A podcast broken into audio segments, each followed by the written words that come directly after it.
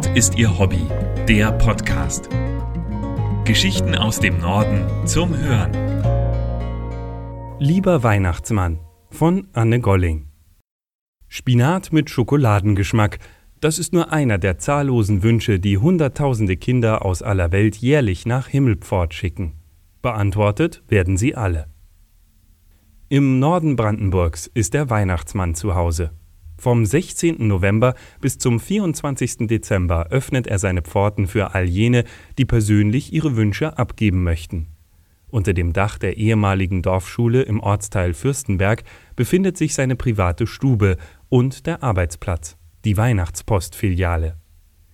Viele Kinder seien sehr aufgeregt und würden sich richtig Mühe geben mit ihrem Wunschzettel, erzählt Marina Mohr, einer der rund 20 fleißigen Engel, die dem Weihnachtsmann helfen und wenn erst der Antwortbrief komme, dann seien die Kinder noch aufgeregter.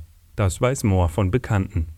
Es sei ein wunderschönes Gefühl, dazu beizutragen, dass die alte Tradition lebendig bleibe. Er begann im Jahr 1984.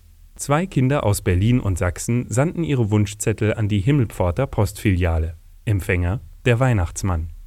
Da es die damalige Postangestellte nicht übers Herz brachte, die unzustellbare Post zurückzuschicken, beantwortete sie selbst die Briefe.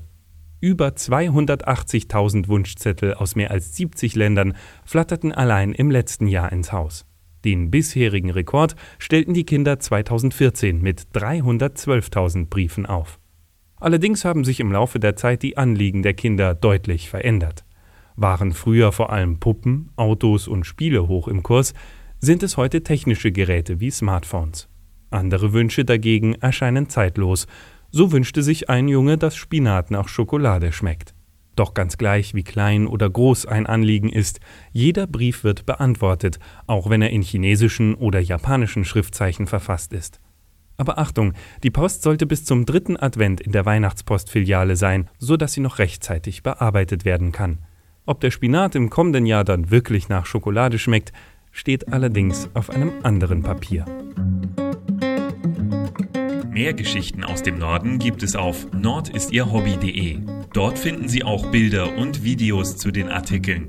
Um keine Folge zu verpassen, abonnieren Sie diesen Podcast. Zusätzlich können Sie uns mit Empfehlungen und Kommentaren unterstützen. Nord ist Ihr Hobby. Der Podcast wird gesprochen von Hans Pieper. Der Podcast ist ein Angebot des ADAC Hansa e.V. Amsingstraße 41 20097 Hamburg. Verantwortlicher im Sinne des Presserechts ist Christian Hief.